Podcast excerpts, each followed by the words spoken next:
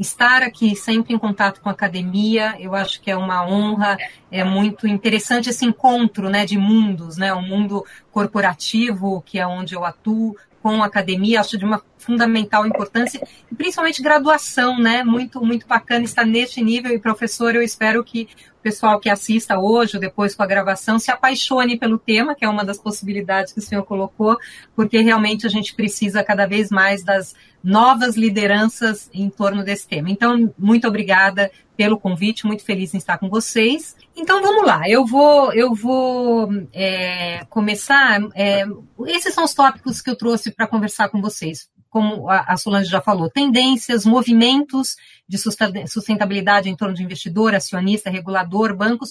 Obviamente, falar de empresas e liderança. Impossível não falar de pandemia neste contexto e também um pouco de futuro. Eu sempre gosto de começar minhas apresentações com essa figura, né? Porque quando eu era adolescente, era muito comum que a gente lavasse o carro de sábado à tarde para sair sábado à noite. E a gente fazia isso em casa, né? No quintal de casa. É, lavava os carros. Eu, eu sou um pouco mais jovem do que a, a, a figura aqui, é, mas de qualquer forma, o que acontecia naquela época? A mangueira ficava com a água aberta as pessoas ficavam ensaboando o carro e a mangueira ficava jorrando água. Não queria dizer que as pessoas eram ofensoras do meio ambiente ou pessoas não preocupadas com os recursos naturais. Simplesmente o mundo era assim. Né? É, hoje, se a gente for tomar essa atitude, obviamente vai vir alguém e vai é, é, nos recriminar com razão. Então, quando a gente fala de sustentabilidade, na essência, a gente está falando de mudança, né? a gente está falando de novos padrões que acabam uh, uh, se estabelecendo aí uh, no mundo. Então, é, é, o que não é sustentabilidade definitivamente? Né? Sustentabilidade não é abraçar árvore nem beijar criancinha. Obviamente aqui é um exagero e obviamente é muito bom abraçar árvore, é muito bom beijar a criancinha, mas quando a gente fala em sustentabilidade, a gente está falando disso. A gente está falando do desafio de incorporar questões sociais e ambientais no tradicional, na tradicional dimensão econômica e financeira. É disso que a gente está falando. E por isso é tão rico estar na fé. Né, que é justamente uh, uh, onde se tratam dessas questões de administração, contabilidade, enfim, é muito rico estar com vocês aqui. Os dois conceitos é, é, básicos que eu me amparo uh, para falar de sustentabilidade, primeiro do John Elkington. John Elkington é um dos principais pensadores de sustentabilidade. Em 1994, ele cunhou esse termo triple bottom line neste livro, Canibais com Garfo e Faca, que é uma referência no meio. Ele fala exatamente isso que triple bottom line é a expansão do modelo de negócio tradicional, que só considerava fator econômico na avaliação de uma empresa, para um modelo que passa a considerar também performance ambiental e social. No começo do ano, ele publicou seu vigésimo livro, que são Cisnes Verdes, eu vou falar de um pouquinho sobre isso mais para frente, mas onde ele fala justamente assim do novo, da nova forma de capitalismo para o século XXI. E o outro, a outra definição é da ONU, né, é, é muito referência também do relatório Brundtland de 1987, Nosso Futuro Comum. Brundtland era o sobrenome dessa senhora, que era, a primeira-ministra da Noruega à época, e naquele momento, então, a ONU definiu o desenvolvimento sustentável como aquele que satisfaz as necessidades da nossa geração, da geração atual, sem comprometer a capacidade das gerações futuras de também satisfazerem as suas próprias necessidades. E aí a gente chega no mundo atual quando a gente abre o jornal, aqui eu peguei uma amostra de 23 de julho, onde o que mais estamos vendo uh, neste momento são temas socioambientais, temas de sustentabilidade em pauta nos jornais, nos veículos de negócio. Aqui, Valor é, Estadão, mas se você for no dia, uh, também agora em novembro, a gente tem, 26 de novembro, é, o valor, né, de novo, o caderno de finanças com todas essas matérias. Então, a, as letrinhas talvez mais, mais não, mas muito famosas aí durante essa pandemia, essa é o tradicional ISD, né? Que, que, é do inglês, de ambiental, social e governança. Então, a gente tem ouvido muito falar sobre fatores ISD na tomada de decisão, fatores ISD sendo incorporados pelas empresas, e eu gosto de usar e propus isso num artigo que saiu no Valor Econômico em abril, o IISD, né, para trazer a dimensão econômica também na sigla. Eu sou uma pessoa de comunicação, minha formação é essa, e entendo que, é, para além de sigla, né, na verdade a gente está falando de um, elas induzem comportamento, né, induzem pensamento também. A linguagem ela tem esse poder. E eu acho que à medida que a gente deixa o ISD de um lado e o econômico do outro, sempre vai ter uma lógica de mundos paralelos. Então, a primeira proposta que eu, que eu, que eu faço e trabalho muito nisso é da gente falar tudo junto econômico, ambiental, social e governança, até um dia em que não precisemos mais de letras e isso tenha sido incorporado aí no nosso dia a dia. Muito bom. Tendências, né? Vamos, vamos olhar um pouquinho o que se planejou, o que estava previsto para 2020 ainda antes de pandemia. Tem muitas é, pesquisas, eu selecionei apenas duas aqui, da Russell Reynolds e do ACI e KPMG, mas quaisquer é, é, análises que vocês procurem, apontava ISD como uma tendência para 2020. Aqui a gente vê aí também grande foco nas questões ISD, aumento de escrutínio sobre as questões, questão de propósito muito forte também. Nesse outro recorte aqui da RepTrack Company, que trabalha com reputação, apontava quais eram as 10 tendências, que, né, os 10 fatores que mais impactariam a reputação corporativa na opinião de líderes em reputação. E vocês veem aí uma grande parte correlacionada à agenda de sustentabilidade, né? Mudança do clima, investimento responsável, propósito da companhia, compras sustentáveis, a questão de igualdade, diversidade, inclusão. Então, é, é, mais uma referência. E eu gosto muito dessa pesquisa da McKinsey, eu trouxe só uma referência dela, foi publicada agora em fevereiro, e ela ouviu aí mais, quase mais de 500 executivos de C-level, né, de nível uh, de liderança, ou da comunidade de investimentos, e a pesquisa ela, ela, procurava medir a mudança de percepção desses executivos em 10 anos, então em 2009 e 2019. Aqui no chat vocês veem, é, foi perguntado para eles assim, qual era a, a, visão deles sobre a criação de valor das questões sociais, ambientais de governança, se elas impactavam uma empresa no curto, e no longo prazo. Quando a gente olha o longo prazo, aqui, é, né, aqui é, a primeira coluna são questões ambientais, a segunda sociais, a terceira governança. O longo prazo já era muito alto, né, e, e, mas mesmo assim teve um aumento de percepção, principalmente na questão social aqui, que essas questões impactariam a empresa. O longo prazo não tem muito segredo, porque quando a gente fala de sustentabilidade, inclusive isso pode ser uma armadilha, já se fala, ah, vai agregar valor no longo prazo. Mas a verdade é que essa pesquisa mostrou que de fato existe, que essas questões impactam no curto prazo também, no hoje, né? E a gente vê, então, um aumento de percepção desses, desses profissionais de que essas questões ISD impactam no curto prazo. Então, ambiental aumentando, social e governança, que já era alto, também aumentando. Então, cada vez mais se percebe que essa não é uma agenda para depois, é uma agenda para já, né? A gente vê um pouco de tendência, mas três fatos são muito relevantes para explicar o momento que a gente está vivendo de um boom né, das questões de sustentabilidade. Os três fatos, o primeiro é, é uma declaração que aconteceu em agosto do ano passado da Business Roundtable. A Business Roundtable é uma associação sem fins lucrativos que reúne os principais CEOs das empresas americanas, né? É, e lá no final do ano, em agosto do ano passado, eles fizeram uma declaração pública dizendo que o propósito das suas empresas seria ampliado com o objetivo de eh, favorecer também funcionários, clientes, comunidades, quer dizer, sair pura e simplesmente da maximização dos lucros para os acionistas. Então, esse foi um movimento bastante importante. Depois a gente tem a famosa carta do presidente mundial da BlackRock, no início deste ano, a BlackRock é a maior gestora de recursos de terceiros do mundo, né?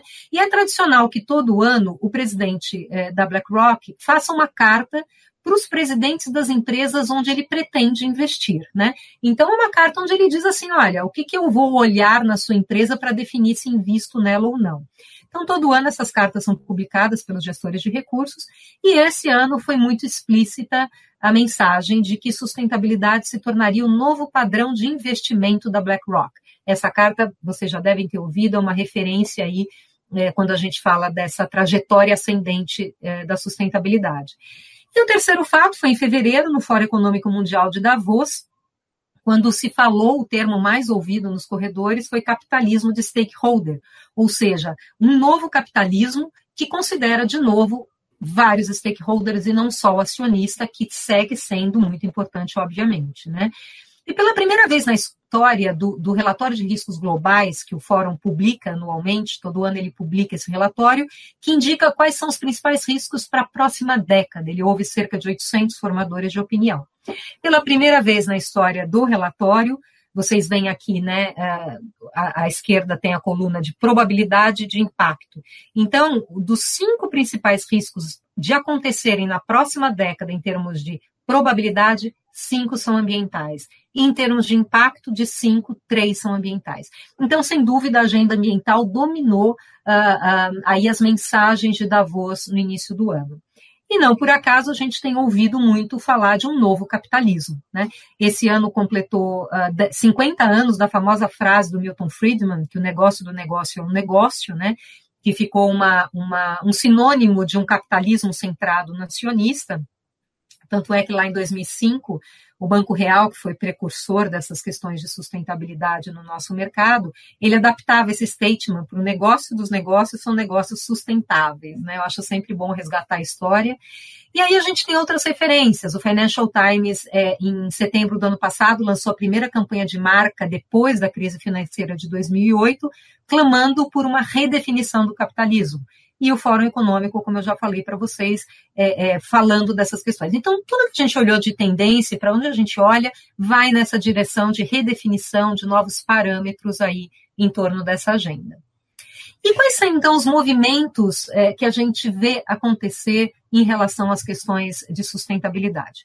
Primeiro, os investidores, né? Eu trago aqui uma referência de uma comparação de 2016 a 2018, é a última referência da, da CIF. CIF é uma instituição é, é, que calcula quanto de recurso vai para essas opções de produtos de sustentabilidade. Então, no primeira, primeiro círculo aqui, é Estados Unidos, Europa e América Latina. Então, se a gente olhar aqui Estados Unidos, a gente tem um, um crescimento de 8,7 trilhões para 12 trilhões em dois anos, do total de ativos sob gestão que vão para que, que, que adotam estratégias ESG.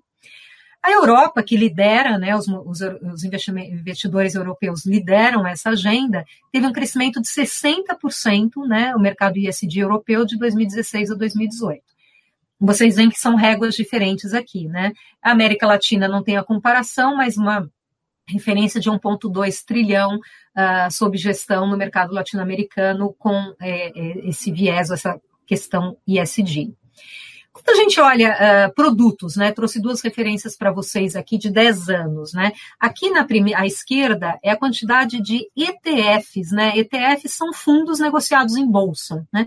Então ETFs ISD, que tem essas questões é, é, como, como lógica, né? Então a gente vê que 2009 a 2019 a gente salta de 39 para 276 uh, o número de ETFs ISD novamente Europa respondendo pela maioria, seguida de Estados Unidos. Né? Mesmo assim, quando a gente olha o universo de ETFs como um todo, ainda ISD é só 5%, mas é crescente. Né? Eu sempre gosto de ver o movimento, né? o movimento é ascendente. E a direita, num, num dado aqui desse relatório da Itaú Asset Management, bem interessante, aliás, eles colocam os fluxos, fluxos anuais estimados de fundos sustentáveis, né? Então, de novo, um, um crescimento aí de 2009 a 2019 bastante significativo e alguns dados aí de Europa é, e Brasil, a Ambima, é, que é, mensura aí, né, os fundos de sustentabilidade e, e, aí tem um dado de abril que esses fundos estariam com 427 milhões de patrimônio líquido, obviamente com muito espaço para crescer. Então, quando a gente olha, de novo, tendência ascendente nessas opções ISD. Tem um movimento de investidor bastante importante, que é chamado de descarbonização de portfólios, que é pressionar a comunidade de investidores para mensurar a pegada de carbono dos seus investimentos, né? E tirar recursos de empresas intensivas e carbono e destinar esses recursos para as empresas, por exemplo, de renováveis, né? Eu não vou entrar no detalhe aqui, eu só queria chamar a atenção é, para esse dado aqui do fundo da família Rockefeller. Aqui são quatro exemplos que vão nessa direção, né? Dizendo, eles declararam aí que vão retirar o capital que tem na Exxon e vão sair de investimentos em carvão. Mas o que eu quero chamar a atenção para vocês é que há um século, né, o John Rockefeller fez fortuna justamente à frente da Standard Oil, que foi precursora da Exxon. Então aqui é um pouco aquela coisa da mangueira de água aberta, né, o quanto este mundo é dinâmico e vem mudando. Agora, eu queria chamar também a atenção, fazer uma reflexão com vocês da questão do investir e do desinvestir, né? Porque, assim, muitas vezes pode se tomar uma decisão de desinvestir de uma empresa, ou seja, retirar recursos por conta da sua agenda ambiental, mas é sempre bom entender que essa empresa tem fornecedores, tem funcionários, né? E ao se tirar pura e simplesmente um recurso, por uma questão ambiental, pode se criar uma crise social, né, de desemprego, de falta de recursos para pequenos é, é, é, empreendimentos. Então, é, é, é, muito importante essa reflexão, né, e é um mundo de dilemas que a gente vive porque a gente está construindo um novo mundo. Por isso, eu, eu gosto muito dessa pesquisa que foi publicada agora em agosto, desses três Uh, uh, é, é, tem um prêmio Nobel aqui, né, e três economistas, e eles fizeram essa pesquisa que é o exit versus voice, né, eles compararam essas duas estratégias, ou seja, a estratégia de boicote ao desinvestimento, simplesmente retirar recursos, e a estratégia de dialogar com as empresas, para que elas adotem as boas práticas, né, e esse estudo chegou à conclusão que engajar é mais eficaz do que boicotar na maioria das situações, né? E ele traz alguns exemplos aqui. Muitas vezes você pode desinvestir de uma empresa, o que reduz o preço das ações, e aí os investidores podem querer aproveitar a oportunidade de comprar as ações subvalorizadas, ou seja, o que era para ser um, vamos dizer assim, um, uma punição para a empresa por conta de práticas não tão sustentáveis acaba sendo um benefício. Então é interessante entender uh, o quanto o diálogo é, e o engajamento, aí trago de toda a minha experiência aí, é, é, trafegando pelo mundo das empresas dos investidores, é sem dúvida uma estratégia bastante eficaz e interessante para você transformar o mundo, né? Melhor ter junto a empresa e dialogar do que simplesmente boicotar. Essa é a minha opinião. E quando a gente fala de investidores, essa frase do presidente do Morgan Stanley é muito emblemática para mim, porque ele disse agora em julho que há alguns anos, quando eles faziam um roadshow, né, uma apresentação para emissão de dívida, a sustentabilidade era uma página no apêndice da apresentação, no anexo, né? E a gente sabe que anexo para apresentação de relações com investidores não são abertos, né? Muito raramente. Mas ele diz que hoje, quando tem uma reunião com o investidor, de 40 minutos de conversa, 10 são falando de sustentabilidade. Então, claramente, a comunidade toda de investidores é, está muito atenta e aumentando o seu foco nessas questões. Quando a gente vai para acionistas, isso também está acontecendo no poder de voto de assembleias, né? Então, um exemplo aqui de novo da BlackRock, esse ano, ela votou contra 53 empresas na temporada de assembleias por entender que essas empresas não estavam lidando bem com as questões climáticas e colocou 191 companhias numa lista de observação, né? Então ela ela vai muito nessa linha de usar o seu poder como acionista. Quando a gente fala de regulação, também o movimento é ascendente. Né? Aqui vocês têm três é, referências, é, e aí pode ser regulação de fundos de pensão, para divulgação de informações ISD. A gente vê sempre um aumento das regulações em torno desta agenda. E aqui embaixo, é, na, na, no gráfico de barras, aqui, de novo, a Europa com o maior número de regulações para esse tema. Então, a gente também vê esse movimento bastante crescente. Né? O nosso regulador, a CVM, é bastante atenta também a isso e faz um trabalho muito interessante. Inclusive, hoje saiu uma notícia da CVM aderindo ao Pacto Global da ONU, né? Então, realmente, o nosso regulador também tem um papel muito interessante, muito importante. Bancos também não estão fora desse, desse jogo, né? Em 2017 foi criado esse Network for Greening the Financial System, que são bancos centrais no mundo todo se reunindo para trabalhar pela integração de riscos climáticos nas suas análises de portfólio, stress testes, melhoria de reporte e engajamento. O Banco Central do Brasil aderiu este ano a este movimento, né? É, e quando a gente fala de bancos centrais, voltando agora no que eu tinha comentado dos cisnes verdes, é, o BIS, que é o Banco Central dos Bancos Centrais, publicou agora em janeiro este relatório indicando, uh, uh, cunhando, né, falando dos cisnes verdes, uma clara alusão aos cisnes negros, né, que são é, é, é, fatos muito devastadores, não previsíveis, né? E eles dizem então que os cisnes verdes seriam proba a probabilidade de uma crise financeira causada por mudança climática, né? Ou seja, eventos com potencial extremamente perturbador do ponto de vista financeiro. E aí tem uma charge que talvez vocês conheçam, é, que tem duas pessoas conversando, né, torcendo para a curva da Covid é, achatar o quanto antes, o que é óbvio todos nós queremos, mas uma curva muito grande vindo atrás deles, que é a curva da mudança do clima.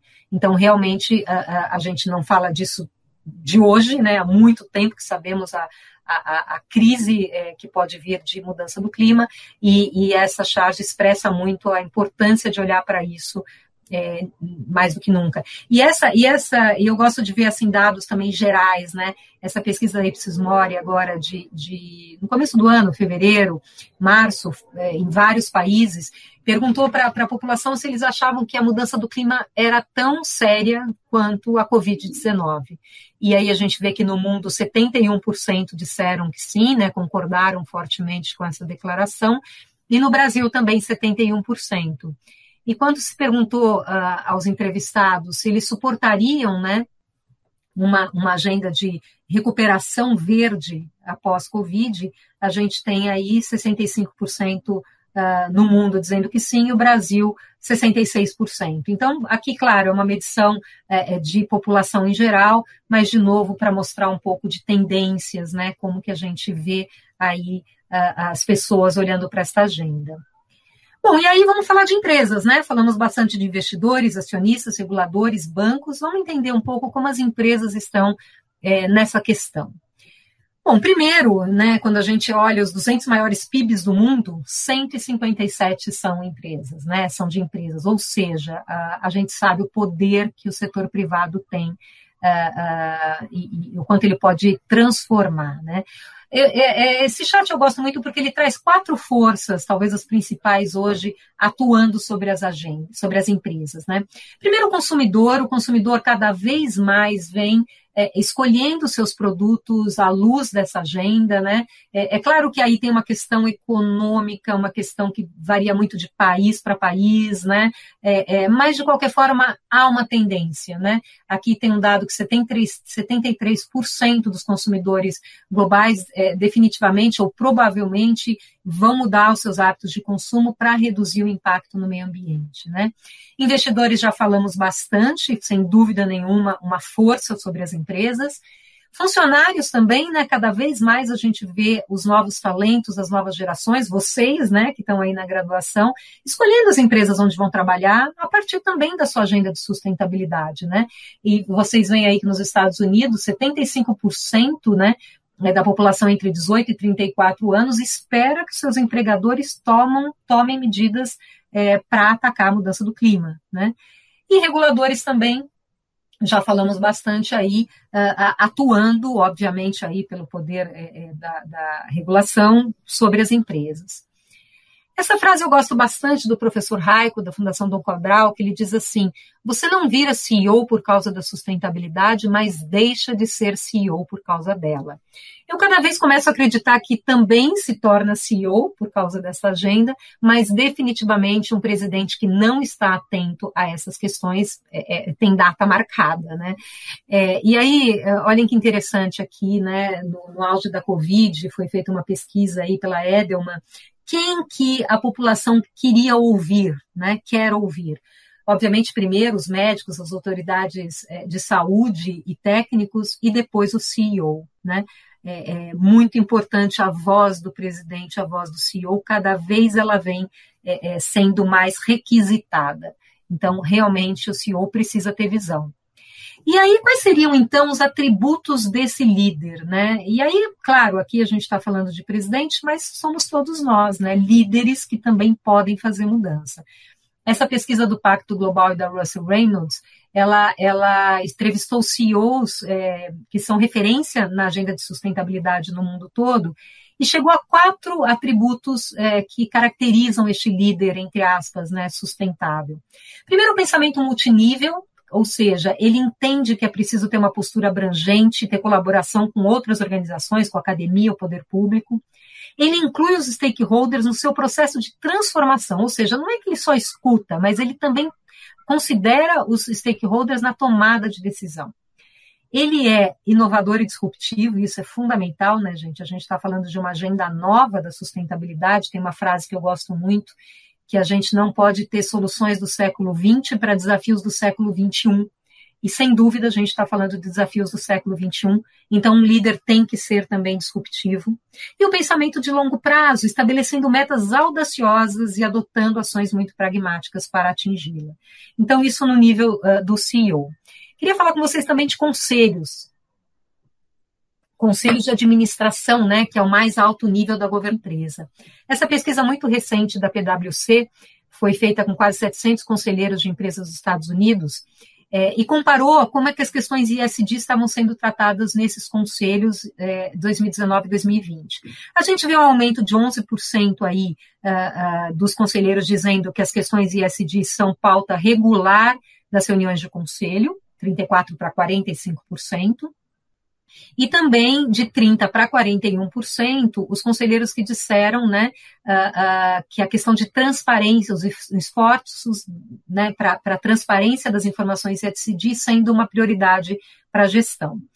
É, mas, de qualquer forma, ainda é pouco, né? Se a gente olhar aqui no, no gráfico da direita, nas informações da direita, apenas metade dos conselheiros dizem que os seus conselhos entendem o impacto das questões ISD na, na empresa, e menos ainda, 38% uh, uh, dizem que tem realmente um, um, um entendimento do impacto financeiro na empresa. Então, assim, é um caminho né, em construção, isso vem aumentando. Eu sou conselheira de administração, uh, recentemente assumi no, no, no, Conselho de Administração do BNDES, porque sou de sustentabilidade, aí eu já vou casar aqui com esse outro dado, porque é, é, já volto nisso. A, a, é, a, pesquisa também perguntou quais eram as principais competências para compor um conselho, né? O que se olha na hora de, de se recrutar, de se contratar um conselheiro de administração. E vocês veem aí que a primeira é expertise financeira, depois operacional, questão de risco, e o conhecimento das questões de sustentabilidade ambientais é o último da lista, né? É, mas aí, voltando no meu exemplo como conselheira do BNDES, o BNDES foi procurar uma pessoa com essa competência. Eles queriam essa expertise no conselho de administração.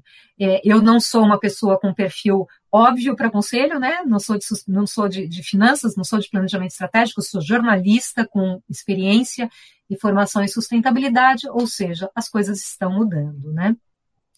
E aí, quando a gente fala de líderes, eu queria trazer para vocês duas frases que me impactam muito, também desta pesquisa aí do Pacto Global Russell Reynolds, sobre liderança, né? A primeira é da CEO da Solvay, ela diz assim: nós precisamos desaprender o que fizemos no passado e pensar em construir novas competências para os futuros líderes em torno da sustentabilidade e da circularidade, no sentido de reinventar novas formas de progresso.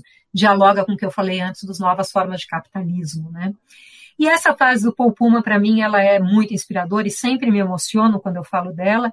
Paul Pullman foi o presidente mundial da Unilever e nesse papel fez grandes avanços na agenda de sustentabilidade. E é hoje ele é o vice-chair do board do Pacto Global. Ele diz assim, um bom líder é, antes de tudo, um bom ser humano. Você se tornou um grande líder no dia em que percebeu que não era sobre você, os líderes são movidos por um propósito, e é esse propósito que dá energia e coragem. Você tem uma chance maior de ser bem-sucedido e desenvolver todo o seu potencial se os seus valores pessoais e os da sua empresa estiverem alinhados. Eu acho que essa frase expressa muito a nova liderança, né? Quais são uh, os novos valores que chegam nesta nova liderança? Acho muito inspirador. Muito bem, e é impossível não falar de pandemia neste contexto da sustentabilidade e essa, esse, essa peça do PNUD, do Programa das Nações Unidas para o Desenvolvimento, é muito forte. Né? Ela diz que a Covid-19 é uma contradição. Ela é pessoal, mas ela é global, ela é invisível, mas ela é visível, e ela não discrimina, e ela discrimina, e é o que nós temos vivido desde o início deste indescritível 2020, né, gente?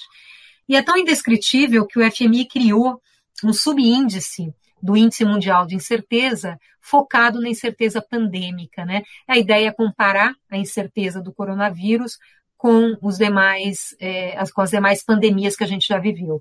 Aqui vocês veem, esse, esse é um recorte de 31 de março, o nível de incerteza do coronavírus era o triplo do nível de incerteza da SARS, lá em 2002, e cerca de 20 vezes o nível de incerteza do ebola. Ou seja, né, a gente está navegando mares nunca dantes navegados e muito difíceis, né? E nesse contexto a gente tem ouvido muito falar da recuperação verde, né? É, aqui vocês veem só alguns exemplos: FMI, BlackRock de novo, a cidade de Amsterdã, bancos públicos, CEOs, prefeitos, é, é, nações, né, China, profissionais de saúde, Euro, União Europeia, todo mundo clamando por uma recuperação econômica pós-Covid que considere o desenvolvimento sustentável. E aí, a Cristiana Figueres, que é secretária executiva da Convenção do Clima, na minha opinião, ela é muito certeira nessa sua avaliação. Ela diz isso, né, que o cerne da questão é que as decisões financeiras que forem induzidas pela pandemia, que forem tomadas nos próximos 12 meses, vão moldar a economia global para a próxima década. Né? Que os pacotes de recuperação vão custar trilhões de dólares, é improvável que os governos tenham recursos para direcionar capital nessa escala para outras questões por anos. Então, ela diz assim: né, não podemos pular da frigideira da pandemia e entrar no fogo das mudanças climáticas exacerbadas, porque a gente vai ficar sem hidrantes. E aí, o Pacto Global lança essa campanha que eu tenho usado muito, a hashtag não volte, né? Que é justamente para incentivar a não, o não retorno a questões que a gente não tem porquê, né? Por exemplo, não volte a acreditar em desenvolvimento sem sustentabilidade, não volte a ignorar a mudança climática, não volte a desrespeitar a diversidade, por aí vai. E aí, Pacto Global, como Solange disse, eu né, tenho aí a honra de ser SDG Pioneer, uma pioneira para os Objetivos de Desenvolvimento Sustentável é, é, é, reconhecida pela ONU, e, o, e os ODS, os 17 Objetivos de Desenvolvimento Sustentável, são uma guia maravilhosa para essa reconstrução é, verde. Né? A gente já tem isso uh, pacificado entre todos os Estados-membros da ONU, são 17 objetivos, 169 metas, 231 indicadores. Então, sem dúvida, aqui empresas, governos uh, podem se mirar nos ODS é, estão se mirando, cada dia a gente vê mais, para fazer os seus planejamentos e a sua tomada de decisão. E a gente tem boas notícias, né, nesse sentido. Agora, em maio, essa pesquisa da Reuters, com 263 executivos de várias regiões, quis saber o quanto uh, a pandemia tinha impactado nos investimentos em sustentabilidade.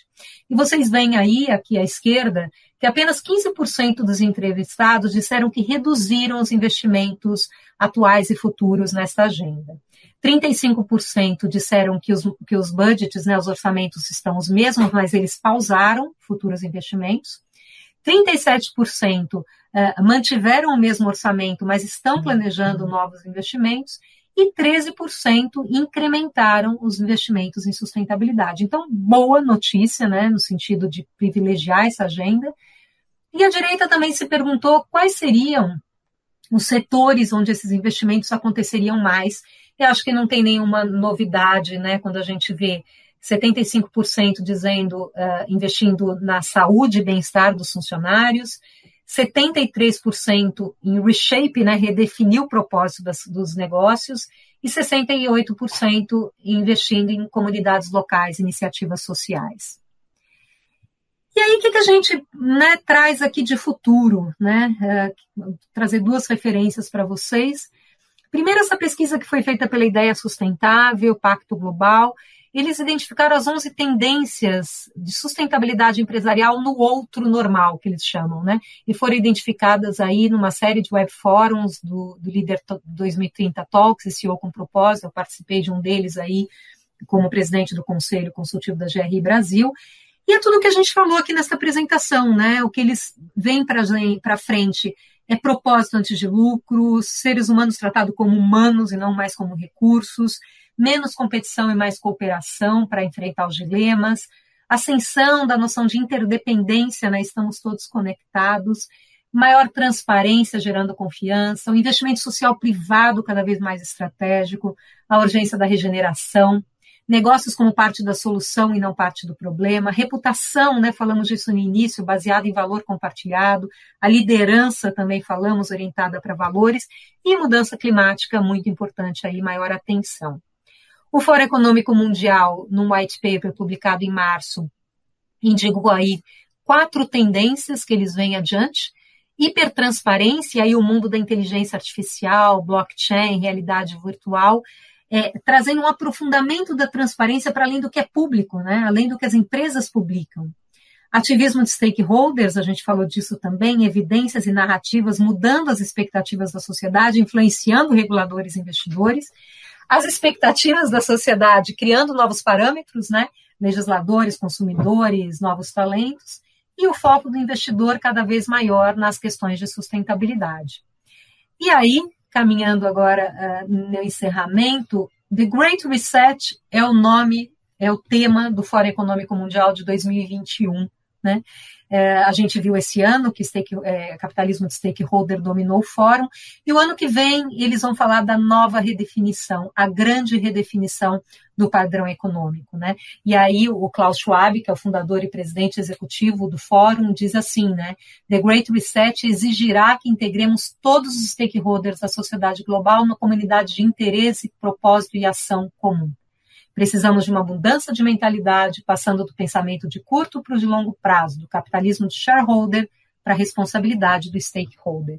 Aqui depois eu convido vocês a assistirem esse filme curtinho no YouTube, que é justamente sobre esta mudança que a gente precisa. E aí, encerrando, gente, como é que eu entendo aí, a partir de toda a minha experiência nessa área, que essa mudança acontece? Trazendo as questões de sustentabilidade, sociais, ambientais, de governança para o cerne das questões econômico-financeiras. Eu acho que tem três caminhos para acontecer. Pelo amor, quando a gente tem líderes apaixonados pelo tema, movidos pela convicção e fazem essa agenda acontecer, que é aí perda né? financeira, imagem, reputação. A empresa passou por um desastre ambiental, por uma crise social, perdeu e não quer perder de novo, então adota essa agenda. E aí, pela inteligência, pela visão, pela inovação, pela liderança, pelo entendimento que é para lá que a gente vai e quanto mais rápido formos, mais cedo chegaremos. Entendo desses três caminhos, é, de tudo que vejo e de tudo que vivi, vivemos um momento uh, bastante ímpar para esta agenda e tenho muita esperança e muita convicção de que vamos cada vez mais incrementá-la. Este é mais um conteúdo produzido pela Faculdade de Economia, Administração e Contabilidade de Ribeirão Preto, a FERP USP. Veja todos os nossos conteúdos em vídeo em nosso canal do YouTube ou acesse o site media.ferp.usp.br para acompanhar também nosso podcast.